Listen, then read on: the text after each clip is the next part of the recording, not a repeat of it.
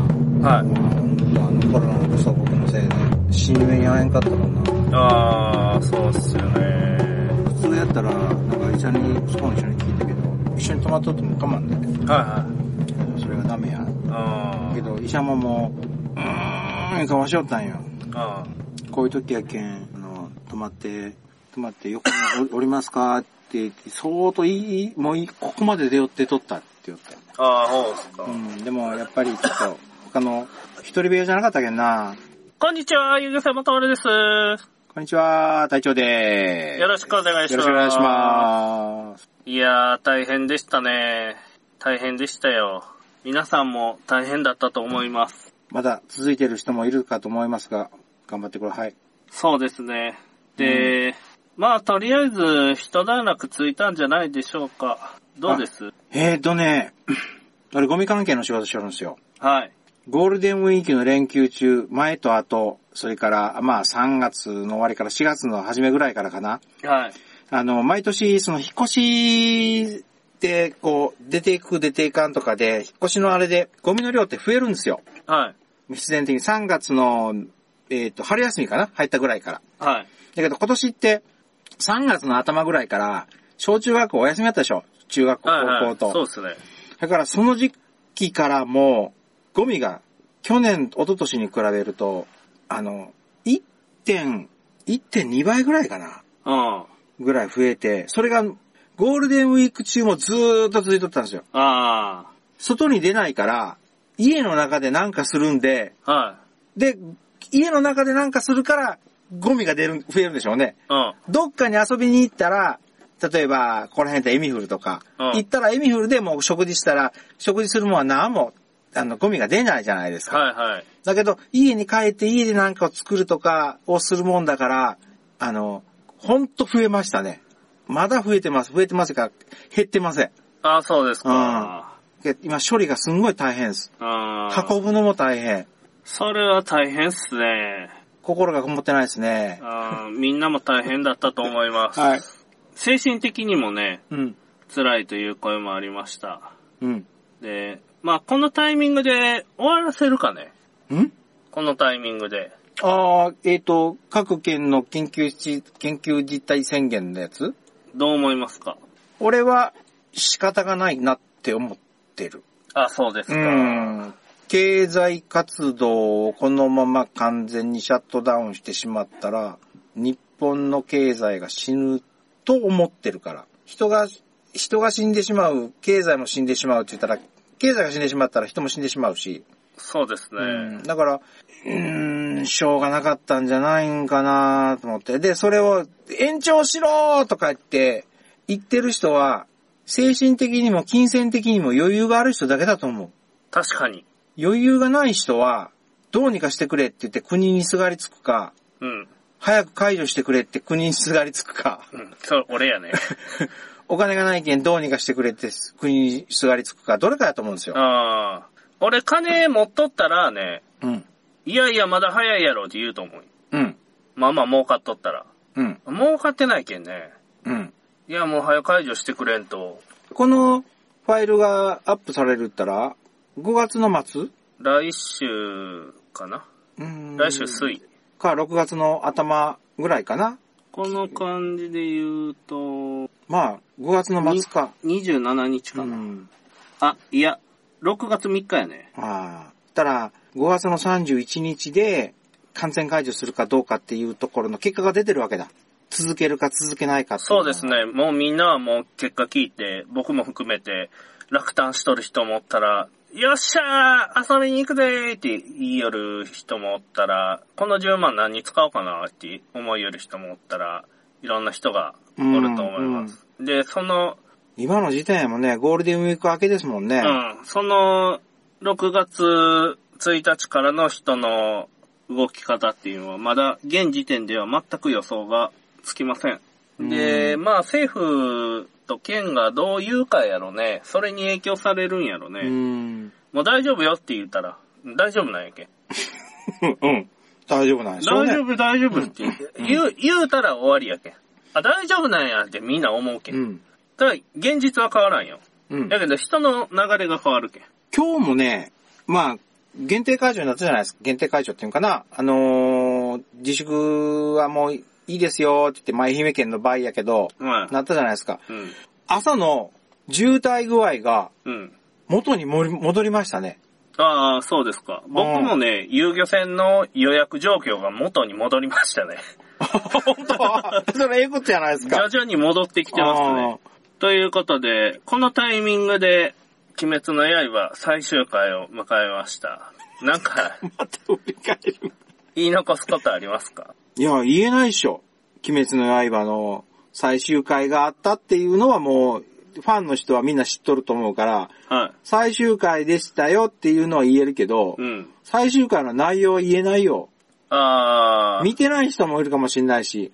あ、いや、内容言わずに感想を言ってくだあさい。、じゃ感想あうん。えーとね、面白かった。えーとね、面白かった。面白かった。 あっけない終わり方やった。あおーおーうん。あのー、よくあるじゃないですか。自分を満たしてくれた満たしてくれなかったこの終わり方は俺はありやと思った。あの終わり方は。満たしてくれた、うんじゃあ、うん。よかった。よ、よ、うーん。もっと物足りん。もっとあった。もう、もう一山、二山、あの、何言うんかな。ほら、ジョジョの奇妙な冒険で明日第何部ってあるじゃないですか。あああいう展開になるんかなと思ったんですよ。例えば、うんと、炭治郎の、えっ、と、子供の世代、まあ、ナルトみたいなもんだけどあ、、あそれとか、も、もっと別の、鬼殺隊の話とか、あ、なんかそんなんがこう、んなるんかなって思ったんですよ。まあ、第2部とか、第3部とか、何々編とか。はい。じゃなくて、本当に大演談うん。パッと気持ちよく終わってくれたんで、終わりましたね。うん。だから、面白かった、面白くなかったっていう二択やったら、面白かった。あーうん展開が早かったね。うん。い意外なほど早かった。早かったし、あのー、めんどくさいやん。あの、一人ずつ戦っていくんが。うん。あの、総当たり戦やるやん、ジャンプのやつっうんうんうんうて。んまず、その、10人ぐらい敵がおって、一人ずつ戦っていくやん。 先方、時報、なんとかやろ。うんうんうん。 最後のた対象戦で。 うん あんなもんなかったけんよかったね。うん。あの、めんどくさい。うんああ、もう、またこの、ちょっとだれた感じか、とか言 うて、思うやん。塔にも登らんかったしな。うん。な1回、2回、3回もなかったしな。 かったね。うん。ただ、うーん、一つだけ、一つだけね、難癖つけるとしたらよ。一つだけはい難癖つけるとしたら、もう、む水も面白かったんだけど、あれがないと、その描写がないとダメよっていうのもあるんだけど、えっ、と、その人の、その、あ、この人次、この人とやって、この人死ぬんだな、とかって言ったら、階層が入るでしょ。うんうん。全部同じように全部階層が入っていったんで、うん。回想シーンっていうんかな、はいはい入っていたんで、ちょっとしつこかったかなとは思った。ああ。全部をその単行本で今、パーッともう20巻まで出て、出て、出てるから、20巻までたーッともう何往復かなんかしとんだけど、ちょっと後半はちょっとそれが、うん、ちょっと目につくかな。テンプレ感が嫌やと。うん。あ、そうそう、テンプレ、そう、テンプレってやテンプレやね。その一人一人のそのエピソードは違うけど、うん。でも、うーん、ちょっとあの辺がね、うーん、ちょっと、俺、そういうのがこう繰り返すのが大っ嫌いなんですよ。映画も。うん。だけど、嫌になる前にパンと終わってくれたから。ああ、なるほどね、うん。作者が女性だったことについて、いいんじゃない別に。物議を醸している人がいます。そうですね。全体の、俺の見た感じよ。俺の見た感じ、えー9割が肯定派で、1割が否定派やったり気がする。何が嫌なんあれ知らない。わからん。あれ別に女の人でもいいやん。あの、何やったっけ。鋼の錬金術師の作者。あの人、女性でしょいや、な、何が嫌なん知らん。男だと信じとったの裏切られたんじゃない自分の中で何か。現実を受け入れれんかったと。で、だ、ないん俺をその、女やったくそーとかって言っていう、何書き込みうん。もう見たけど、だから何って思ったんよ。だから何の思い入れもないあ、女の人やったんじゃ、へえが俺の感想。あ、そうですうか。ん。まあ、本当かどうか知らない。本当に女の人やかどうかっていうことも知らないよ。うん。でも、女の人だったんだっていうツイートが回ってきて、はい。へえって思っただけ。はい。えーっとね、じゃあ、本題入っていきたいと思います。はい。はい。繋がるんですかスポーツでね、はい。真剣勝負するじゃないですか。はい。まあ、いろんなスポーツがあるやん。これは最近僕考えってるんですよ、仕事で。うん。実業団チームとか、 な、なってなんやって実業団チームとかにうん。入るか、うん。まあアマチュアで続けるにしても、うん。なかなか競技の見物料金だけで生活できないでしょうん。うう。んまあ、例えば野球観戦のうん。時の入場料ね、うん。あんなんで生活できる競技ってそんなにないじゃないですか。ああ、そうですね。で、大きい大会がある時だけテレビが盛り上げて、うん。普段の時は全く不連っていう状況でしょうん。実業団の場合だったら、そこの会社の社員ですよね。う。うん、だから、社員としての給料ももらってるはず。うん、野球だったら野球のプレーだけでおお金をもしもらってるんで、それはプロになりますからね。うん。でもね、うん。俺、自分の考えがちょっと間違っとったんやないかって思うことがあって、うん。プロレスって八百長やと思っとったんですけど、心の中でどっかで馬鹿にしとったんですよ。うん。どうせ、あんなんは八百長や、みたいなことを、本当は思っとったんや。うん。うん。一部の人が怒るやつね。うん言っちゃ、言うと。伊藤さんに言うたらめちゃ伊藤さんが怒るやつで、 うんうん。あ、懐かしいな、伊藤さん元気 元気ですうん。 4キロ痩せた言うとったんや。え筋トレ意見権。ああ、そうかそうかそうか。筋肉落ちたんか。で、スポンサーがおらんかってもね、うん。金銭的に団体が自立して根強いファンを獲得してるんですよ、プロレスって。うんうんうんうんうん。これね、うん。あのーあれですよね。真剣勝負よね。真剣勝負しよるうん。スポーツが、うん。金が儲からんのよ。エンターテイメントがないけんでしょ本気でやるよりや、やつは、儲からんのよ。やけど、あ、それはあくまでも、あくまでも、プロとアマチュアを分けて考えるのいや、もう、ややこしなるけん、スポーツ。スポーツうんうんうん。スポーツの中で、うんプロレスは、うん。そこの団体の、団体が成立しとるじゃないですか、商売が。うん。スポン、ある程度スポンサーもついとると思うし、うん。興行収入もある。で、その興行収入で、給料が出て、と会社が維持できてると。うん。うん。で、野球とかどうなんすか野球がね、ちょうどスポーツで一番うまく集客できたんやないかなっていうのは。あのね、箱のデカさやと思う。あプロレスって、例えば、で、でっかいとこやったら何万人収容できるところでで、できるような大きな団体もあると思うけど、あ、はい。なんとか文化ホールっていう、1000人ぐらいしか入らんような、とか2000人しか入らんようなホールでやってるちっちゃな団体も運営できてると思うんですよ。まあ、はい厳しい厳しくないは別にして。うん。でも、野球って、あんなに広いところに、たった18人で、で、9対9で戦ってるんでしょしかも、はえっ、と、バッターとピッチャーと一体。で、観客を満杯にしないと、多分黒字とは思えないんですよ。ああ、そうやね。 1000人しか入りません。昔のパリーグみたいなもんですよね。は1000人しか入りませんでしたって言ったら、これは結局親会社が赤字でも経営してるっていうことやと思うんですよ。俺か、ああ勝手に。いはい。だから、ちっちゃな体育館を満杯にして、その団体は黒字になるけど、うん。うん。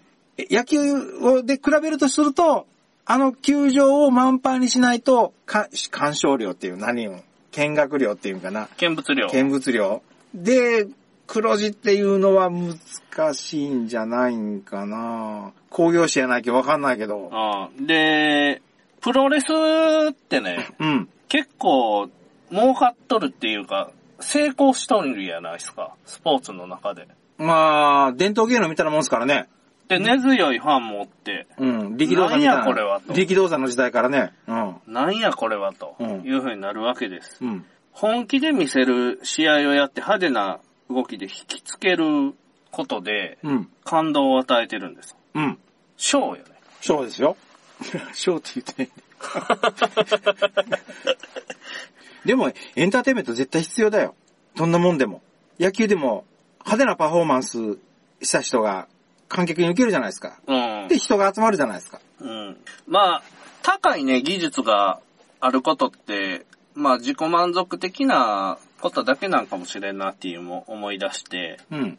まあ釣りで言うたら釣りめちゃうまい人がおっても、うんそれで、あ、そうなんいう感じじゃないですか。実際 にね、あの、まあ、釣り大会みたいなんうんうんでも何でもいいけど、実力を残した人が、うん。その状況でフューチャーされるかって言ったらそうじゃないよね。うん。実演販売が上手い 人が、うん。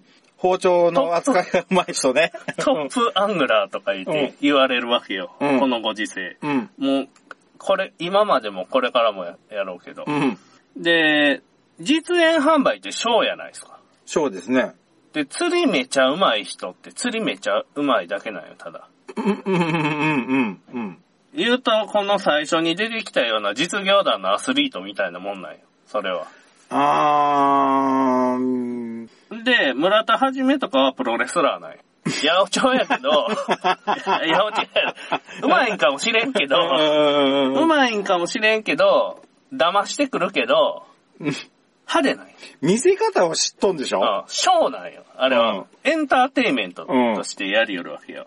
本人にキャラクター性があるから見てくれるんでしょそうそうそうそう、うんそういうキャラクター性もあるし、うん。まあ喋り方もあるやろうし、独特やね、あの人の喋り方。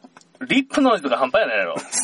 パチュパチュパチュパ入れて。それで、間が、うまそうに見せる投げ方とか、うんなんかそういうのもあるし、エンターテインメントなんよ。うん。で、そんな、魚釣るかって言うたらそんな量変わらんのんすよ。うん今までの僕の経験で言うと、そのめちゃ、日本の10本の指に入るような有名なプロの人とかと一緒に釣りしたことあるけど、うん一緒なんよね。うんある程度行ったらもう F1 レースの最後の0.1秒みたいになってくる。 0.1秒な。あーわかりやすい、たて。うん。すんごいわかりやすい。うん。そんな感じじゃないんよね。上手い人ってね、うん。上手くなれば上手くなるほど、基本の精度が高いんですよ。単純に。うん。やけど、みんなが思っとるプロとか上手い人っていうのは、外側に上手いと思っとんよ。外側うん。演出が上手いと思っとんよ。うん。やけん、投げるときにぐるぐる何回も回して投げ、投げたらめっちゃ飛ぶとか、なんか、人とは違うやり方をして、めっちゃ魚を釣りよるとか、うん。竿2本持って釣りしよるとか、うん。なんか、なんか外側に広がっとんよ、発想が。うん。初心者っていうか、釣り上手い人ってどんな人やろうって、釣り上手い人を知らん人が想像した時って、想像って外側に広がるんやけど、うん。釣り上手い人ってね、もっとみんなが当たり前にやりよる、こうやってピュってルアー投げたりしても、うん。自分が狙っとるとこの、うん。みんな1メートルぐらい外れて着水したとした時に、うんその時みんなやったら、ああまあ大体狙ったとこ入ったなぐらいに思うんよ。うん。うん。やけど、その人は、うん。本当に上手い人は投げて10センチ外れたら、あ、キャスト外れてしもたって思うんよ。うん。それぐらいね、精度が全然違うんですよ。うん。うん。で、まあ、馬なっていったら馬なっていくほど、そのキャスティングの精度のズレが0センチになっていくやん。うん。うん。それ常に0センチなの。うん。やけどみんなはピュって投げて10センチぐらいの横のとこに落ちても、うん。ああ、キャスト決まったって思うんよ。うん。うん。それぐらいなんよ。うんそんなんなんよ。あ の、めちゃ上手い人っていう のは。そういうことなんよ。内側なんよ。もっとみんなより基本がしっかりできとんよ。俺、俺の考え言うてかまんあてか、俺やったらね、キャストしたことないじゃないですか。あ、あ投げ釣りっていうのをやったことあるけど、ああうんキャストしたことないでしょあはい。ああのね、10センチとか1メートルじゃないんですよ。前に飛んだいっぱい飛んだすんごい飛ん だそれレベル1やな。それレベルレベル1やな。おー、あんなとこまで飛んだ見えにくいのとか、あ、風で流されて向こう行ってしもたとか、ああ、そ、それです。じ ゃあね、隊長さん、やったことある釣りで言うと、ジギングとかやったら、うん。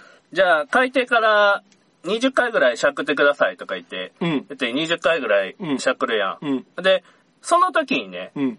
まあ、魚が3メートルぐらいのとこおるよと海底から。うんうん精度が高いんが上手い人なんよ。うん。で、釣れるスピードをその魚の前で出すんが上手い人なんよ。うん。だけど、ジグしゃくるスピードが、自分が魚が食うてくるスピードって大体覚えてくるやん。うん。うん。うんこのスピードでつ、やったら、追いかけてきてヒットせんけど、こんぐらいのスピードやったらヒットしたなとかいうのが、その日によって違ったりうんうんするけど、あの、ひシャクルスピードって言うんで、だいたい差が出たり、その場所が正確に魚の前通っとるかとかによっても変わってくるんですよ。うん。うん。その精度が全然違うよっていう話。でもね、うん。でも、うん。派手な人の方が見よったらおもろいんよ。トンチンカンな動きではなくて派手な人あ、ショーの人は。はい、はい。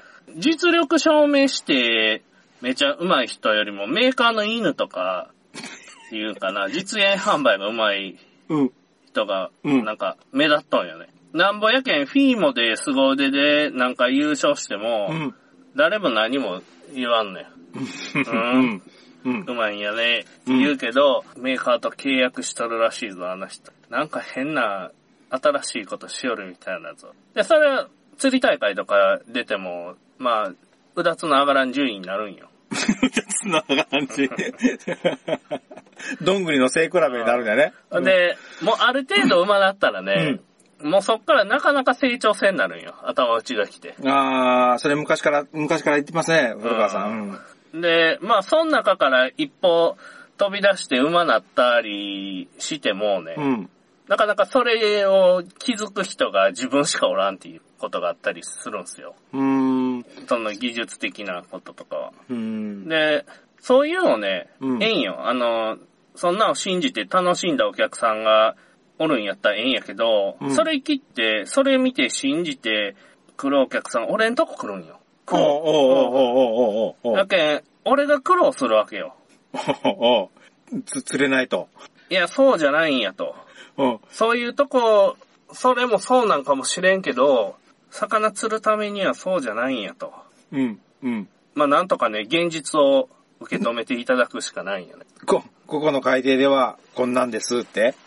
やけん、そんなに、ルアーいろんな種類持ってきて、入れ替えるよりも、水の中つけとる時間が長い方が釣れるんやないんかと か言って、もう言えんやん。言えんけど、やるやん、お客さんを。もう6本も7本も3本持ってきて、うん。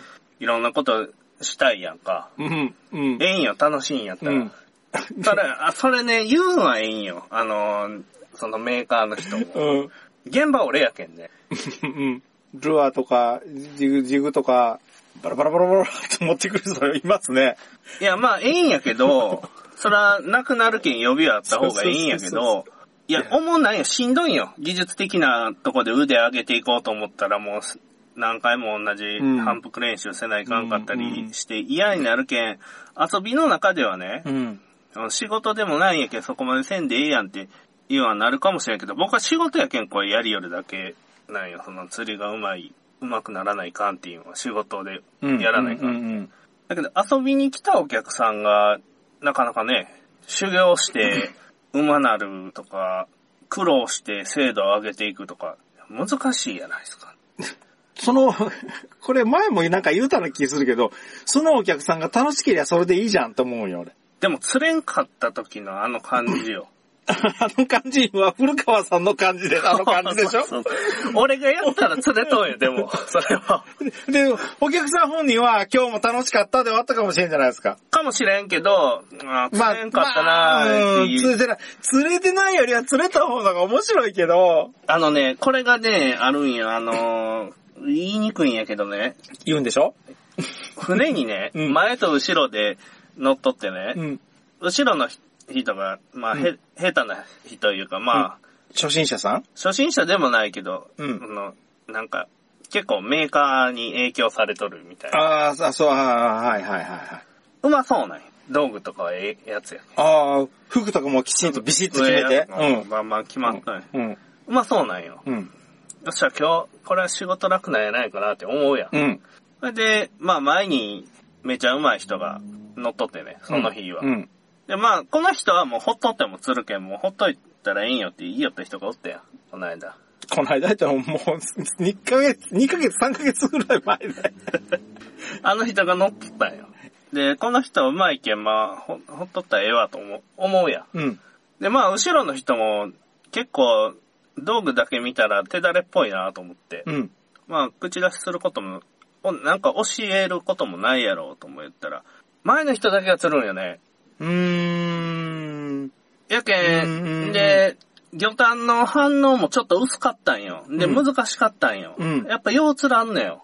うーん。ちょっと難しなったら。ちょっと難しなっただけよ。それに対応する知識がないってことうん。道具が揃っとんよ。うん。もう、全部。うん。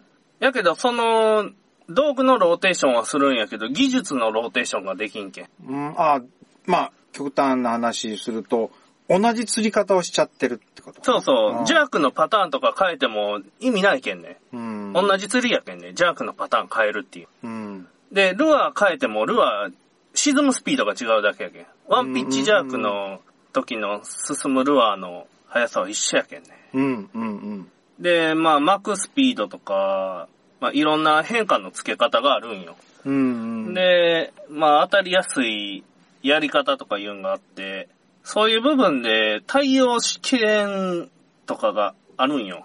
うん。やけどあ、まあ、しょうがないやうん。ん。いろんなレ、いろんなレベルの人が来るけ、うんん。自分がその時に、ちょっとでも上手くなるきっかけとかをつかめたら、ええだけやないですか。うんで、まあ、自分の中で、あ、俺の釣りもしかして問題あるんかなとか言って、気づくんもうん来た意味があるやん。うん。前であれだけ釣られとったら。うん。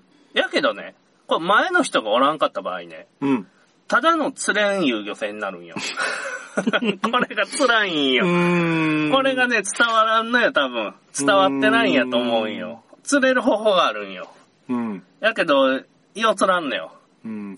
古川さんが、だ俺がこう釣り寄るときに、他の人がポンポン釣り寄ったけど、俺がなかなか釣れんかったときとかに、ひょいひょいと肩叩かれて、今日は早めに巻いた方がええとか、ちょっと遅めに巻いた方がええとか、って多分俺のピッチでの、早めに巻いた方がええ、遅めに巻いた方がええっていう 意味でアドバイスしてくれると思うんだけど、それでやったら、ひょいと釣れるときもあるし、やりたくても、船用でできんときもあるんよ。あ、そうっすか。この間の時、最後の時、あれはね、船酔いでできなかった。あ、そうですか。早くしようと思って、早くすると、ちょっと腹筋使わないかんじゃないですあかあ。腹筋使うっていうことは、胃を圧迫するんですよね。ああうん、怖いんですよ。いや、それがね、やっぱ、もっとショーの要素が、俺もいるんかなって思い出して。ほなんか、技術推しやないですか、やっぱ。う。うん。ちょっと、難しいこと言ったりするやうんん。。その人のできる範囲内でしか言わんけど、うん。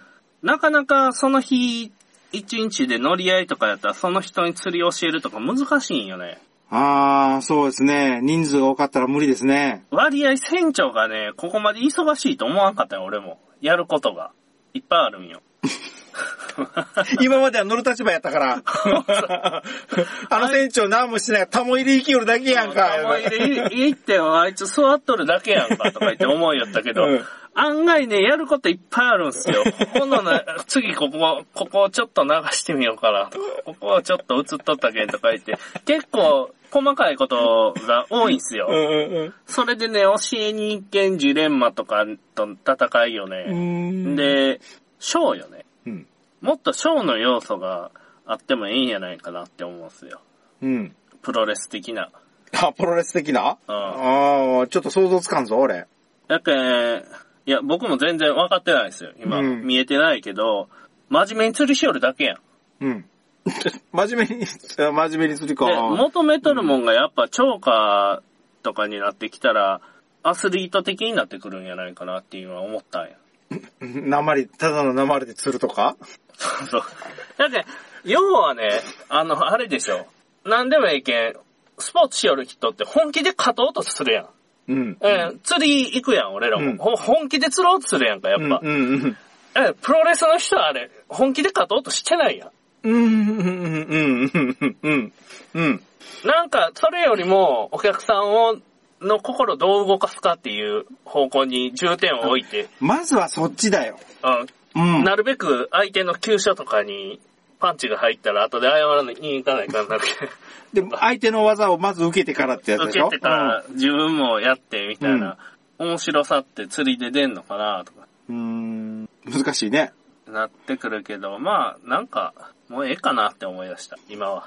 やけどさ、あのーこの釣りラジオすぐ始めた頃の2は、2回か3回、4回ぐらいの時に、こんな船長嫌だとかって言ってなんか、示板に書かれとったっていう話したん覚えてますああ、はいはい。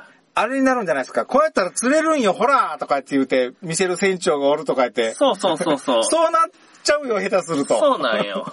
その懸念よね。やけん、お客さんがうまい言うんがいいんよね。うん。ちょっとうまいお客さんが一緒に乗っとるとか言うんが、うん。成長のきっかけとかになるけん、うん。隊長さんが船の免許取って、うんそれで運転しようって、あたかも船長のような顔しながら俺が釣る 人お客さんっぽい雰囲気で俺が言ういや、でも、リピーターさんがいっぱいおるんだろあれ船長、ちいや、引退したんすよ、言うて。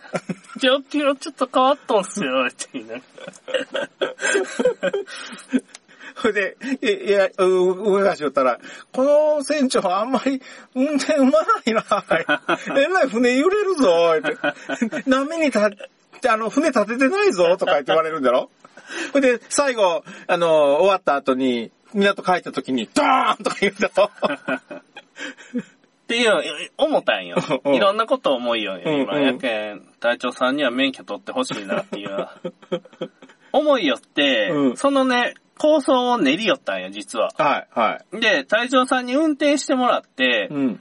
僕が、ああやこうや言って教えるんも中級者とか上級者に対しては、プライドが傷つく人もおるじゃないですか。自分のことが釣りがうまいと思ってる人がおるけん、やっぱり。うーん、今いるでしょうね。人それぞれですからね。うん。やけど、一緒に釣る分には、邪魔にはならんやろ。隣で。やけん、ちょっと離れたところ、うんそこで、うん変で空いとるけん、ちょっと釣ろうかなぐらい、うんナチュラルな感じで、うん。行って、自分よりも釣られたら、正解はあるんやなっていうのはわかるやん。うん誰でも。なんであの船長にだけあんなにゴンゴンかかってこっち全然かからんのやろかっていうのは普通に思う。ほうやろ。うん。これ後ろの、後ろの人がめっちゃ釣ってる、あれまた釣ってる、あれまた釣っとるっていうのはめっちゃ思う。ほうでしょ。だけど、その、人らしかおらん状況とかや、やったらね、うん。その人らの中のレベルでしか、魚しか釣れんやん。うん。その逆もあったけどね。こっちが釣れとって、で逆に聞かれるとか。うああ。ん。まあ、聞いてくれたら教えれるけどね。うんまあ、こっちから教えるよんはなかなか、鬱陶しがある人もおるやろうし、うん俺は別に釣れんかってもええんよ。海見、見よる、見に来ただけなんやけんって言う人もおるかもしれんしね。釣り寄ってガーッとジグ落として、で、それまでにこうジグ見とったんですよ、その後ろの人も。はいであ、なんかあの、ま、まだらのジグやったんだけど、それ釣り寄ったのあが。どんなジグかちょっとよく見せてもらえませんかって言われたけん、あ、いいですよーって瞬間に出かかって、 ロストした。 あー、すいませんちょっとないけど、とか言ってあ教えられんかったですね。あ、うん。っていうことで。はい。で、コロナがなかったらね、もうコロナ、はい。はい、コロナがなかった今頃のタイミングで免許行こうかなと思いよったんですよ。うん。やけどコロナがあったけん、ちょっと遅れるのよね。 まずエンジンの借金があと152万になりました。おー、ちょっと減りました。ああ、400万から152万になったけうんん、だいぶ払ったと思いまうす。ん。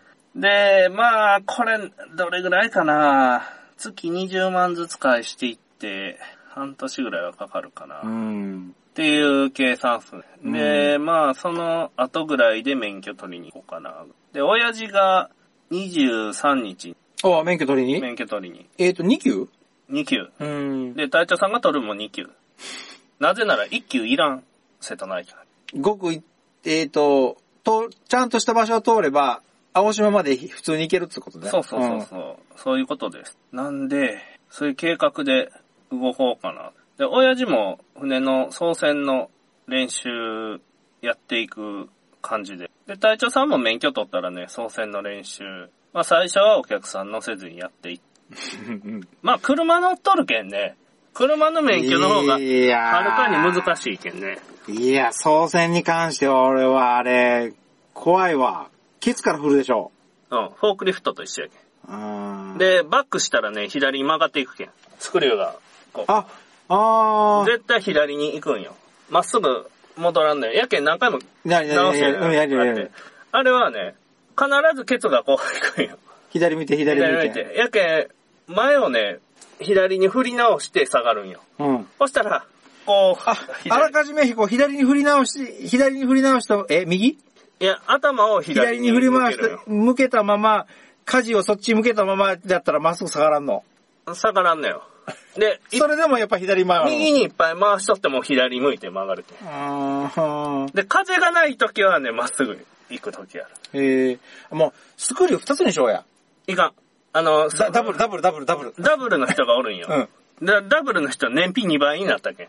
あーエンジン二つか。エンジン2つやけあれ、一つのやつをこう二つに分ける方法ないんけ、あれ。ん。ない。あないんだ。ないっすねあ、あったとしても、あーでもそうか。同じ方向。さよならはい、さよなら